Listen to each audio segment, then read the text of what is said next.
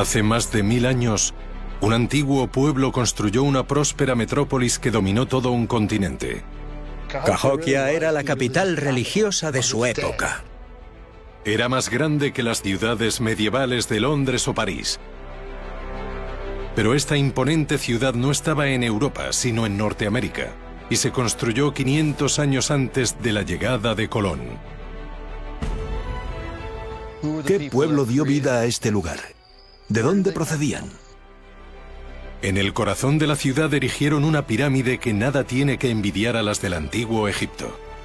Sin embargo, este enorme asentamiento sigue siendo uno de los misterios más extraordinarios de la arqueología occidental.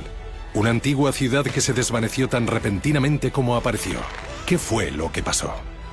Ahora con la ayuda de la tecnología más avanzada los arqueólogos intentan desvelar sus misterios.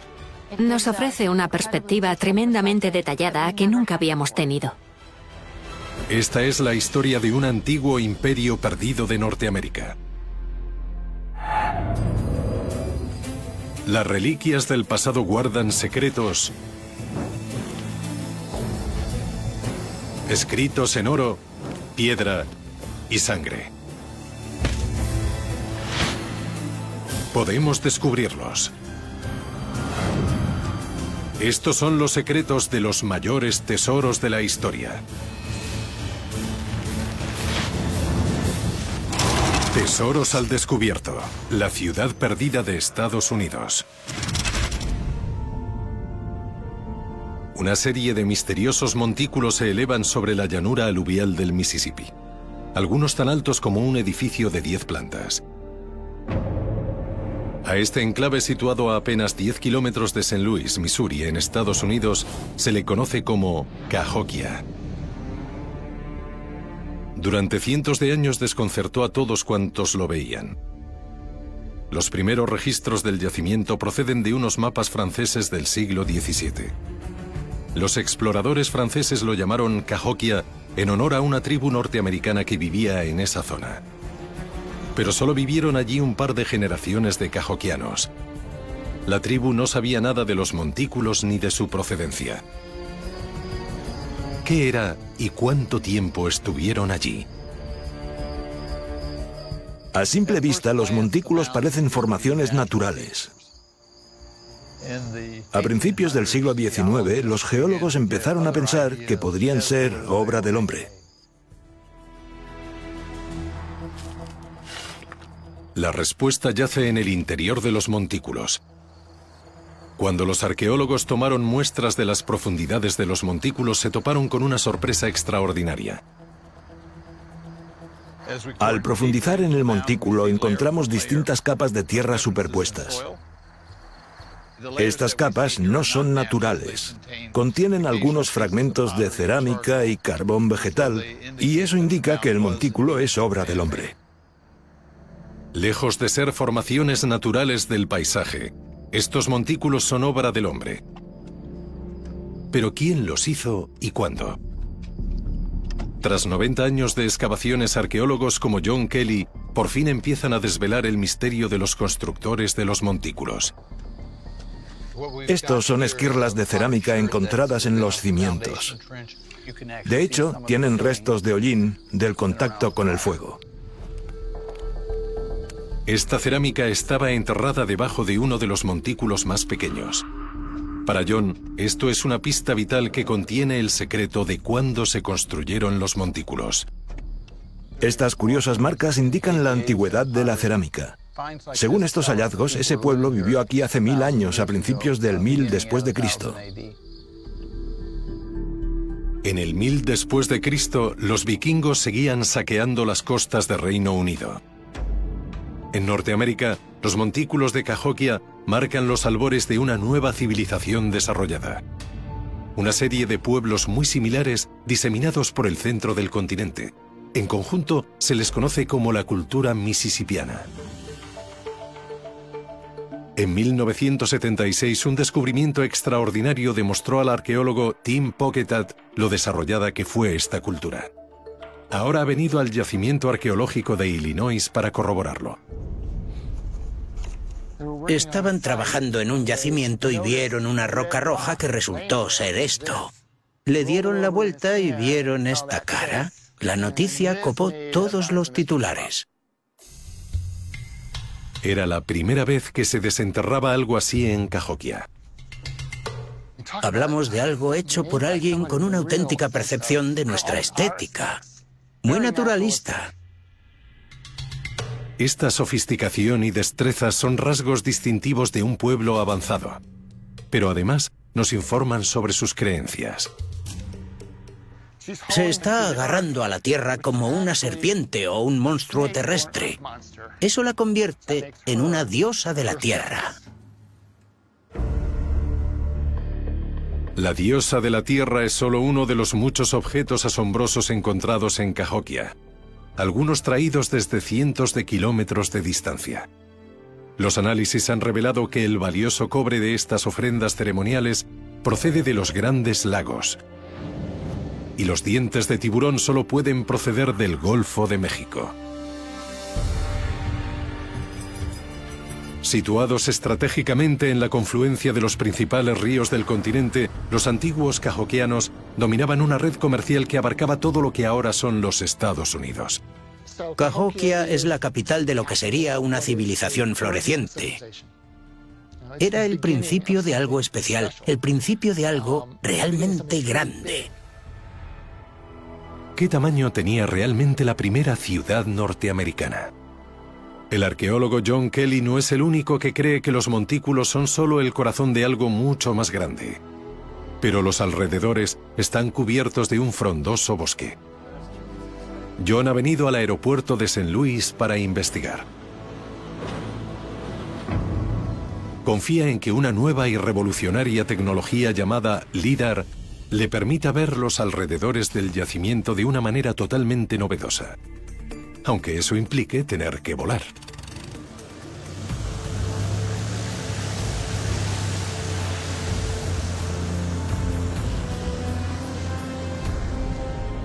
Estamos sobrevolando el borde este del yacimiento.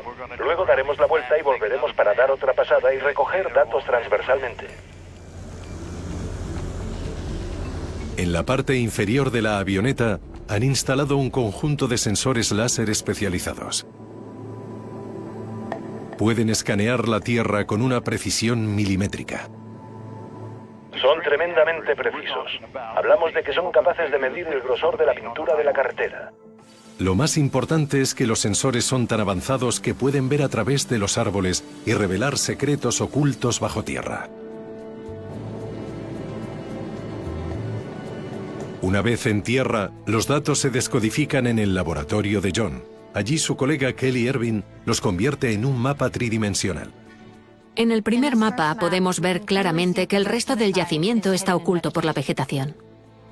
Cada pico rojo representa un árbol. Pero lo que le interesa realmente a John y a Kelly es lo que hay debajo. Lo que podemos ver con LIDAR, que no podíamos ver antes, son estos pequeños restos de montículos, Vemos las zonas del interior, las casas de los montículos y las zonas residenciales. Por primera vez se pone de manifiesto la verdadera extensión de Cahokia.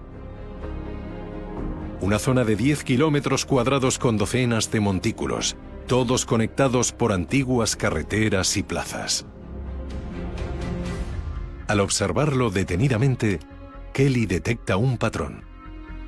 La gente que vivía en Cahokia era muy sofisticada en la manera de organizar su comunidad. Cada rasgo del paisaje tenía una razón de ser. Inevitablemente, Kelly y John llegan a una conclusión. Con LIDAR hemos descubierto que Cahokia era una ciudad mucho más grande de lo que imaginábamos. No era una ciudad cualquiera. Su tamaño sin precedentes, su posición estratégica y su red de vías comerciales apuntan a que Cahokia era la capital de la cultura mississippiana. Tiene una antigüedad de más de mil años y en aquella época era más grande que Londres, París y Roma. Es la ciudad norteamericana más grande antes de Filadelfia en la década de 1790. ¿Cómo surgió esta metrópolis de la nada? Y si no fue la tribu Cahokia, ¿quién la construyó? El gran número de objetos encontrados en la desértica ciudad de Cahokia sugiere que en esta ciudad del siglo X vivían más de 20.000 personas. Lo más sorprendente es la evidencia de que 500 años antes de que Colón llegara a América, cuando Europa aún vivía en la Edad Media, esta vasta metrópoli surgiera en apenas unas décadas. ¿Qué fue lo que de repente en el siglo 1000 después de Cristo atrajo aquí a la gente? Los arqueólogos creen haber encontrado la respuesta en un lugar sorprendente. Los árboles. Decidimos estudiar el clima para ver si podíamos explicar el auge de Cahokia en función del cambio climático. Los anillos del tronco de un árbol sirven para algo más que para saber su edad. Cada uno revela información sobre las condiciones de desarrollo local de un año concreto. Resulta que hay una base de datos de anillos de árboles estadounidenses que podemos consultar. Lo que vemos es que a partir del año 900, pero sobre todo en el año 1000 después de Cristo, se inicia un periodo más húmedo y ligeramente más cálido. Tim cree que el cambio a un clima más cálido y húmedo implicaba que los cajoquianos podían cultivar maíz todo el año. También cree que la posibilidad de tener una fuente de alimento fiable y abundante atrajo rápidamente a la gente al valle del Mississippi. Esto coincide con el auge de Cahokia. Cultivaban más maíz y venía más gente. Y todo eso pasó realmente rápido. La abundancia de comida condujo a un aumento continuado de la población. Había nacido la ciudad de Cahokia. Al igual que muchas culturas prósperas anteriores, los cajoquianos quisieron dejar su huella en el paisaje y construyeron a una escala desconocida hasta entonces en Norteamérica. La más grande de todas sus emblemáticas construcciones es una estructura de 10 pisos de altura, el Montículo de los Monjes. Solo hay una manera de describirla, es una pirámide. La pirámide es una estructura típica de la antigüedad, las más famosas son las tumbas gigantes de Egipto. Y más cerca de los cajoquianos están las construcciones mayas de México. Pero con una altura de 30 metros y una base más grande que cualquiera de las pirámides de Egipto, el montículo de los monjes está a la altura de las pirámides más grandes de la Tierra.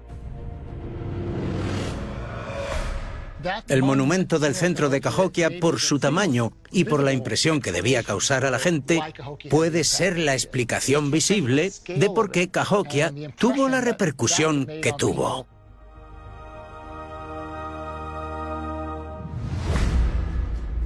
Pero a diferencia de otras civilizaciones antiguas, el pueblo de Cahokia no tenía piedras con las que construir. Ni siquiera contaban con la rueda. ¿Cómo pudieron construir semejantes estructuras de tierra? El trabajo realizado por arqueólogos como Bill Eisminger sugiere que el montículo de los monjes se construyó a lo largo de varias décadas. Lo que vemos en Cahokia es que estos montículos se construyeron por fases como indican las distintas capas y la variación del color de la tierra con los años. Para construir el montículo de los monjes debieron hacer falta más de 10 millones de toneladas de tierra. La explicación de cómo la movieron está escrita en las capas de tierra. Cada capa está compuesta de paquetes de tierra diferentes. Cada uno representa cada viaje realizado por un antiguo constructor de montículos. Podemos ver lo que parecen montones de tierra de distinto color que podrían ser cargas de unos 23 kilos y que probablemente llevaban en cestas.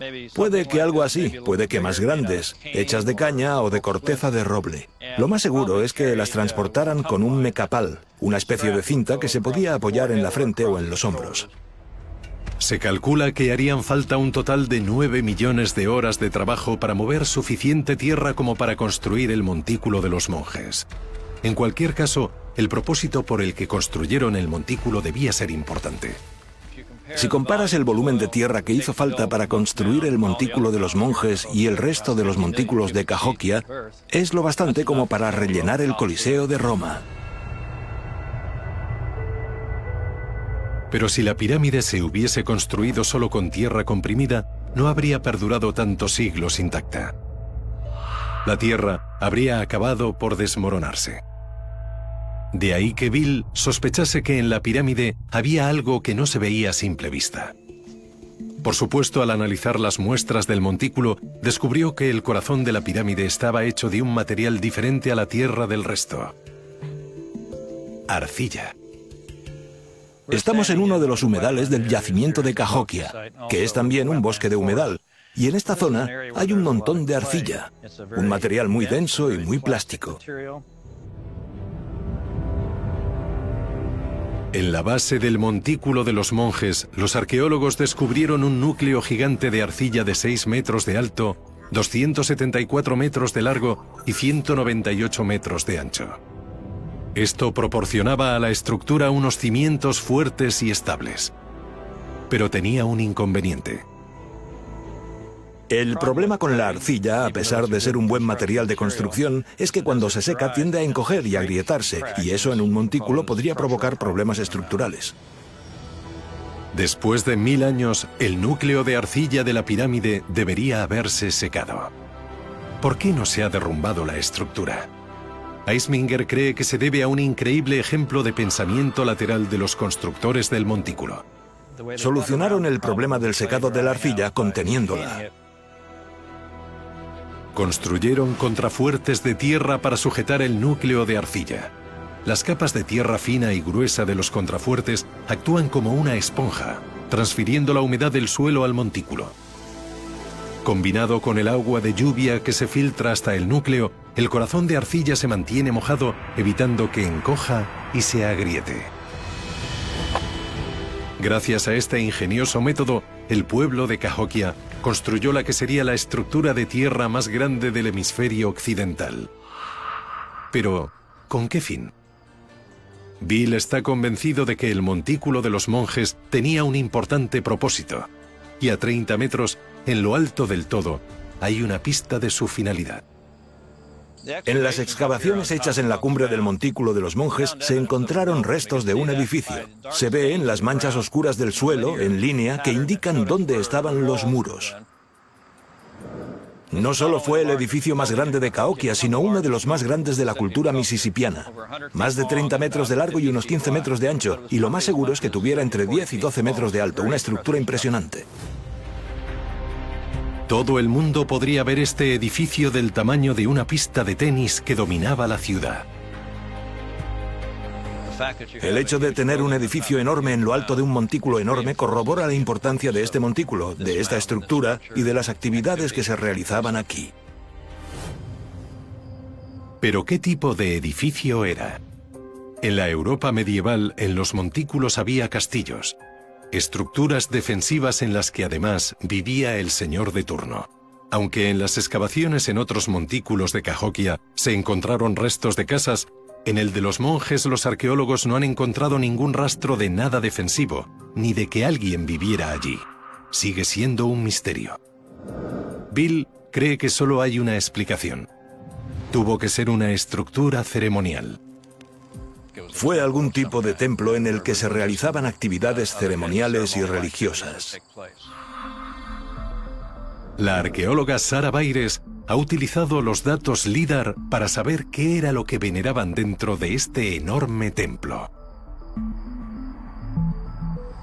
Al principio los arqueólogos tenían la teoría de que Cahokia, como muchas otras ciudades del mundo, estaba alineada de norte a sur y que el sol desempeñaba un papel muy concreto e importante en su organización. En el mundo antiguo, la adoración al sol era muy popular. Los egipcios alinearon sus pirámides de norte a sur, y a modo de reloj de sol gigantesco, su sombra marcaba los solsticios de verano e invierno.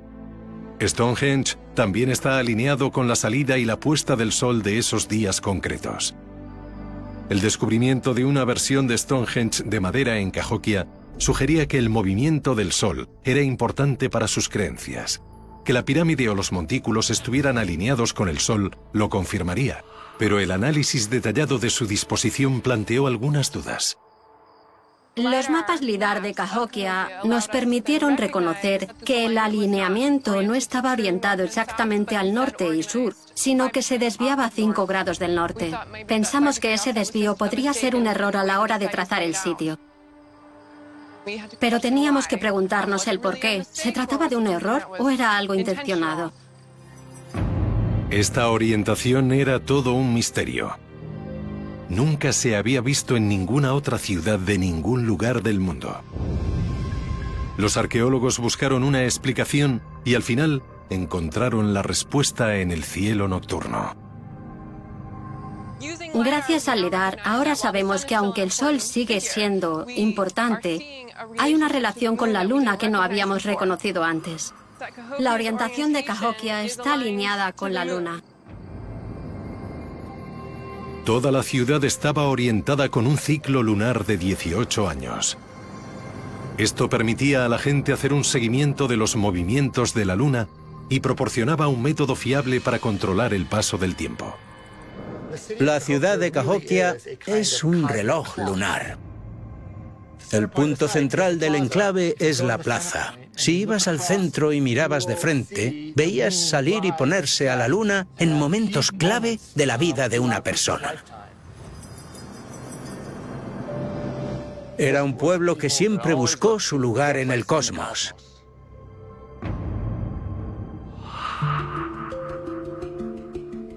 Tim cree que los objetos encontrados son una prueba más de esta conexión mística con el cosmos. Este sencillo recipiente nos dice mucho de las creencias de este pueblo. No solo del contexto en el que se encontró, también el grabado exterior, que es un símbolo del mundo, la cruz con un círculo alrededor, un símbolo cósmico realmente básico. Creemos que para el pueblo de Cahokia hacía referencia al cosmos en su totalidad, es decir, a todo, la bóveda celeste y la tierra en general con los vientos. La orientación lunar. Unas pirámides que se elevan hacia el cielo.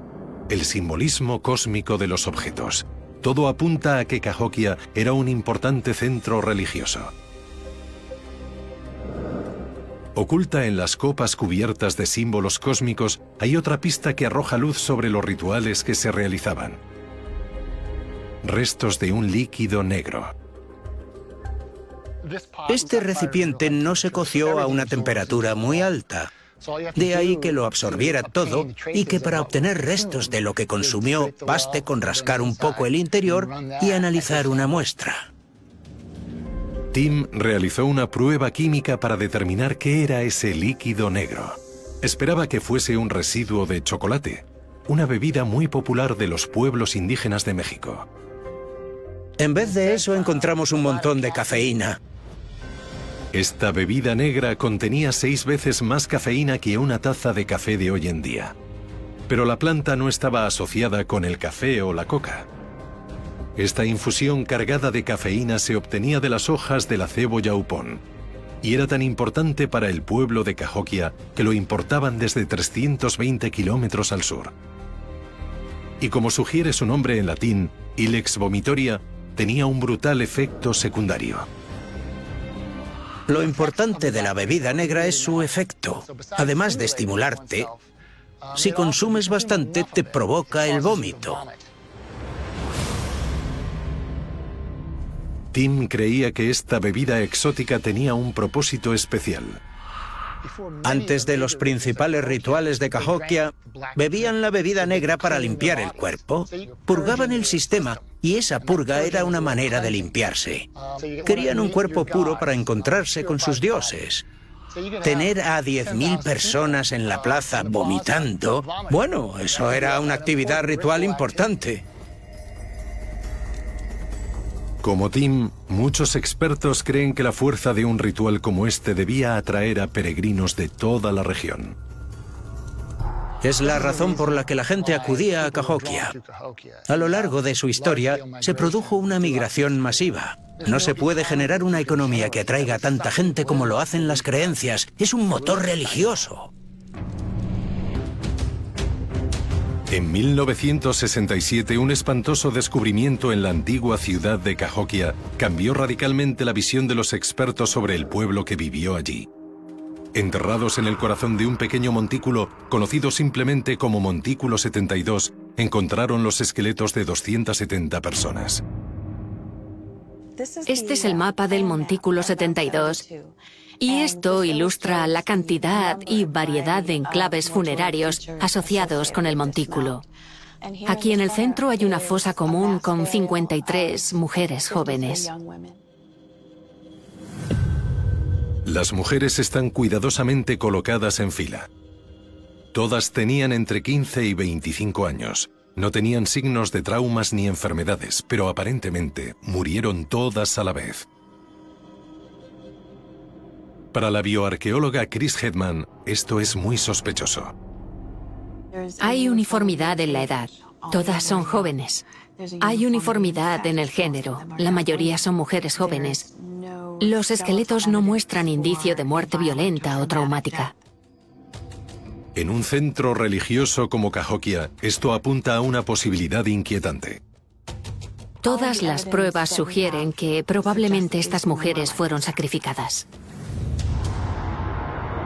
El sacrificio masivo de 53 personas en una población de 20.000 triplica la tasa de homicidios de cualquier ciudad moderna de Estados Unidos.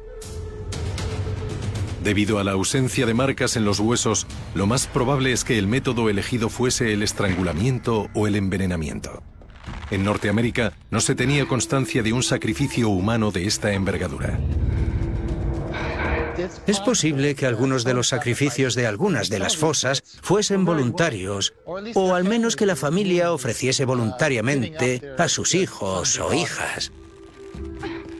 ¿Quiénes eran estas mujeres y qué significó su muerte? Una de las hipótesis iniciales sobre estas mujeres era que representaban un tributo de comunidades muy lejanas que fueron conducidas a Cahokia para el sacrificio. Para averiguar si estas mujeres eran prisioneras o tributos de fuera de Cahokia, el equipo ha pedido permiso al Museo Estatal de Illinois para analizar los esqueletos. No nos han permitido mostrar los huesos, pero en el esmalte de sus dientes encontraron pistas clave sobre su origen. Hemos basado nuestro análisis en el esmalte dental y a partir de ahí hemos podido responder a la pregunta de qué comían estas personas y de dónde procedían. Con los años, los dientes absorben restos de minerales de nuestro entorno. Estos minerales varían considerablemente de una región a otra. Al analizar los dientes de las víctimas a nivel molecular, Chris puede determinar dónde crecieron. El resultado muestra que casi todas las proporciones de isótopos de estroncio coincidían con la zona de Cahokia. Esto sugiere que estas mujeres procedían directamente de esa zona. Esta nueva prueba indica que el pueblo de Cahokia estaba sacrificando a sus propias jóvenes. ¿Pero por qué? Puede que a las jóvenes las sacrificaran durante las ceremonias religiosas lunares de Cahokia y que fuera como algún tipo de ofrenda, un regalo a las fuerzas cósmicas. El misterio crece al descubrir que los antiguos cajoquianos sacrificaron a las mujeres en torno al año 1050 después de Cristo. Este espectáculo religioso no se llevó a cabo en época de hambruna o de guerra. Tuvo lugar en pleno apogeo de la ciudad. Pero la suerte de Cahokia estaba a punto de cambiar drásticamente. Las excavaciones revelaron que en los siguientes 250 años la población cayó en picado. Y que al final de la década de 1300, la que fuera una metrópoli bulliciosa era una ciudad fantasma. ¿Qué provocó este repentino éxodo masivo en la primera ciudad norteamericana? A la sombra del montículo de los monjes, los arqueólogos han descubierto pruebas de que los ciudadanos de Cahokia vivían amenazados hasta el punto de que un siglo después de los sacrificios masivos empezaron a construir algo radicalmente nuevo. Una fortaleza enorme.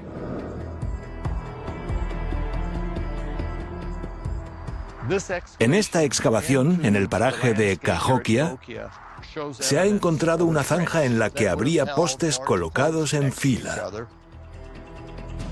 Kelly cree que estos postes de madera formarían un muro de cuatro metros y medio de altura. Al trazar su recorrido por el enclave, descubrió que la barrera de madera y una serie de torres de vigilancia se extendían tres kilómetros alrededor del centro de la ciudad. El muro que se construyó incluía el montículo de los monjes y la gran plaza, además de varios montículos más pequeños. Una construcción enorme para la que se utilizó la madera de 20.000 árboles.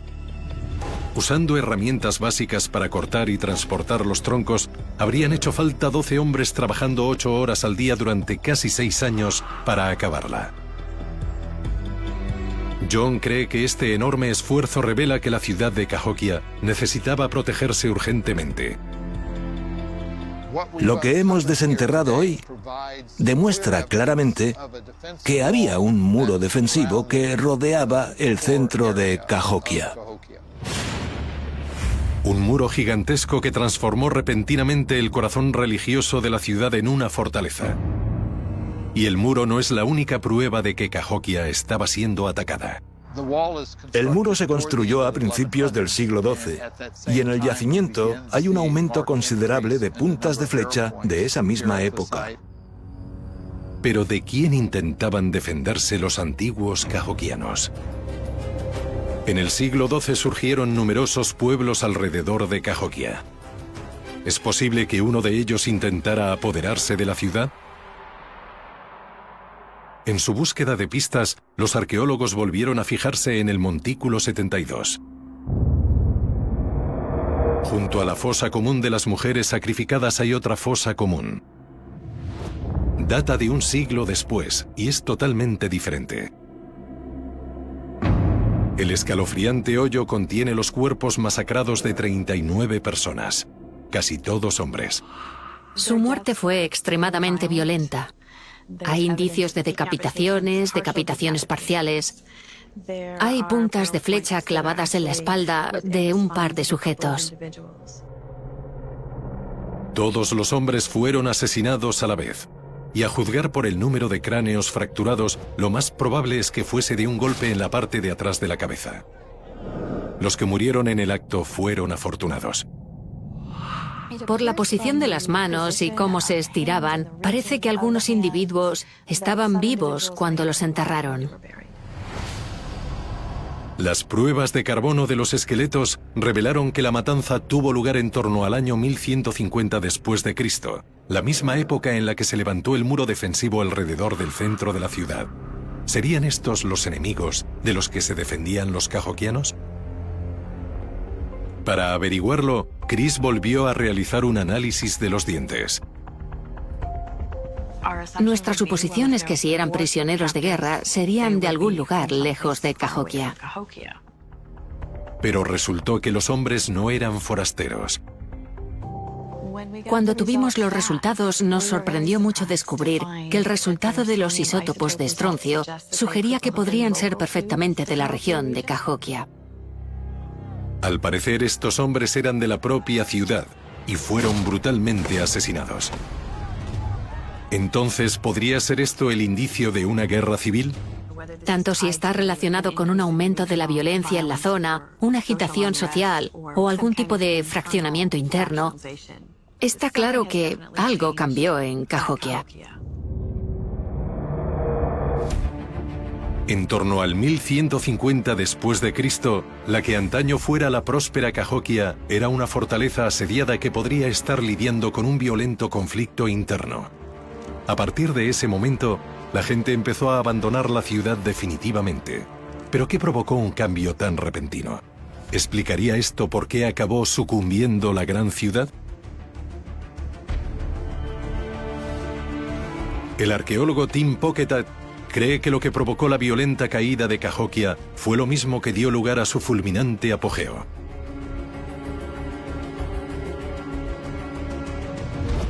El clima. Una vez más, recurre a los registros de los anillos de los árboles para encontrarse con una tremenda sorpresa enterrada entre los datos. Lo que no esperábamos ver al analizar los anillos de los árboles es que después de 1100 y sobre todo en torno a 1150, los anillos de los árboles son mucho más estrechos. Esto significa que el clima era más seco. Puede que hubiera sequías importantes y eso coincide con el principio del final de Cahokia.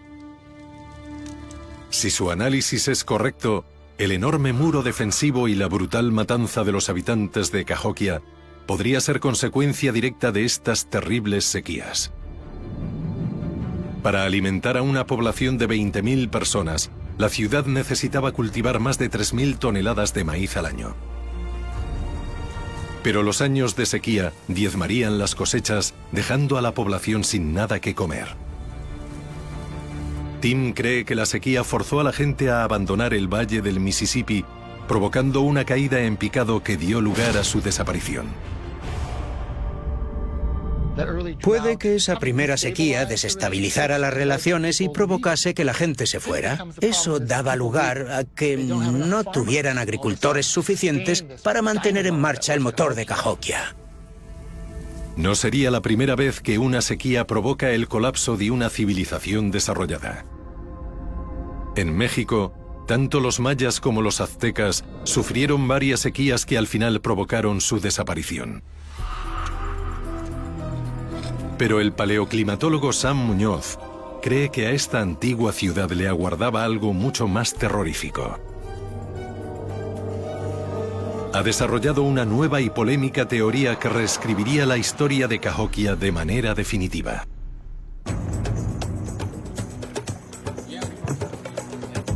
Sam cree haber encontrado pruebas de que la antigua ciudad de Cahokia fue destruida por un súbito cataclismo.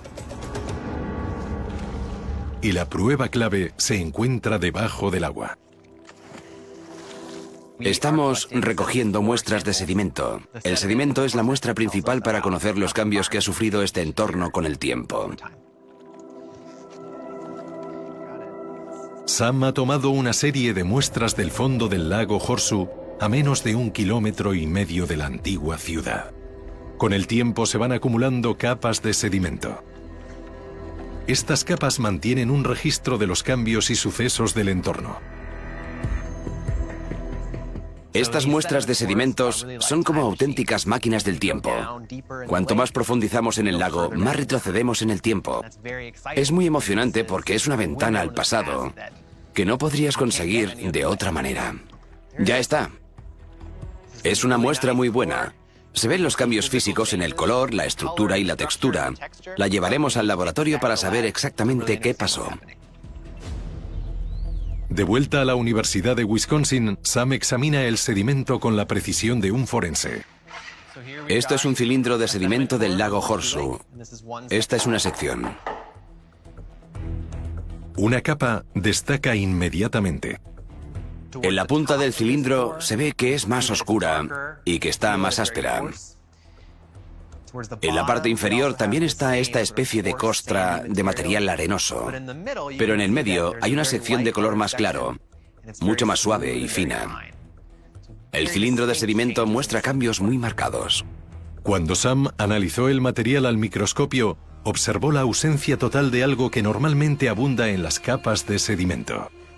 Una de las primeras cosas que percibimos es que al analizar el sedimento con el microscopio, no había polen en las capas más suaves. Cada año, los granos de polen caen al lago y se acumulan en el sedimento del fondo. Que no haya polen solo puede significar una cosa. Esto indica que estos sedimentos se depositaron muy deprisa.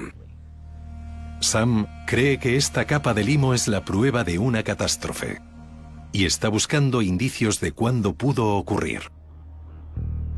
Para datar las distintas capas de la muestra de sedimento, recogemos material orgánico de distintos intervalos del cilindro y las enviamos para la datación por radiocarbono.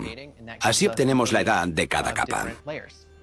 La datación por radiocarbono demostró que el suceso repentino que depositó el sedimento fino tuvo lugar en torno al año 1200 después de Cristo. En esa época, Cahokia estaba de capa caída, asolada por las sequías y posiblemente una guerra civil. ¿Qué suceso provocó que esta capa de sedimento tan diferente se asentara en el fondo del lago? Los cambios de textura nos indican cambios en el origen del sedimento. Puede que esta costra de material proceda de depósitos arenosos de los alrededores del lago. Pero lo más seguro es que este material tan fino proceda de un río. El principal sospechoso se encuentra a apenas 6 kilómetros y medio de Cahokia y a 3 kilómetros del lago Horseshoe, el río Mississippi. Puede que el río Mississippi sea el único lo bastante grande como para depositar tanto sedimento de una vez. Pero el Mississippi fluye a casi 10 metros por debajo del lago Horseshoe. Para inundar el lago, las aguas del Mississippi tuvieron que subir más alto que un edificio de tres plantas. La cuestión es, ¿cómo acabó tal cantidad de sedimento del río en el lago? Solo hay una posibilidad. Una inundación de proporciones bíblicas. En base a nuestros resultados, creemos que una riada enorme del río Mississippi inundó gran parte de la zona de Cahokia. En 2011, el río Mississippi desbordó su cauce y mató a 20 personas, ocasionando daños materiales valorados en miles de millones. Las embravecidas aguas inundaron pueblos y ciudades con más de medio millón de metros cúbicos por segundo. Liberar semejante fuerza sobre una ciudad medieval de madera, paja y barro resultaría catastrófico. Por la altura de la inundación, creemos que las casas a lo largo del límite de la plaza central habrían quedado por debajo del agua. Varios metros por debajo. Y lo más seguro es que la crecida golpeara contra la base de los montículos. Los años de sequía ya habían debilitado al pueblo de Cajoquia. La investigación de Muñoz revela que un suceso así era tan raro que les pilló totalmente por sorpresa. Nuestros registros muestran que la zona llevaba 600 años sin sufrir una crecida así. Como te puedes imaginar, 600 años supera con creces la historia oral de una sociedad. Por lo que sabemos, este fue un suceso sin precedentes en la historia de Cahokia. Las aguas crecieron lo suficientemente despacio como para que la gente escapara de la ciudad y se refugiara en zonas más altas. De lo que no tenemos constancia es de qué le sucedió a la gente que escapó. No sabemos dónde fueron, ni quiénes son sus descendientes. Hemos descubierto mucho gracias a las excavaciones, pero aún hay muchas incógnitas. El misterio continúa. Pero después de reunir todas las pruebas, sabemos mucho más de Cahokia que nunca. Esta enorme metrópoli se construyó a mano y se planificó en base a la luna y al sol. Cahokia era la capital religiosa de la Norteamérica de su época. Y las pruebas revelan que esta gran civilización se vio abocada al desastre por una súbita sequía, una guerra civil, un éxodo masivo y probablemente una devastadora inundación final. Estos turbulentos sucesos marcaron el dramático auge y caída de la primera gran ciudad norteamericana.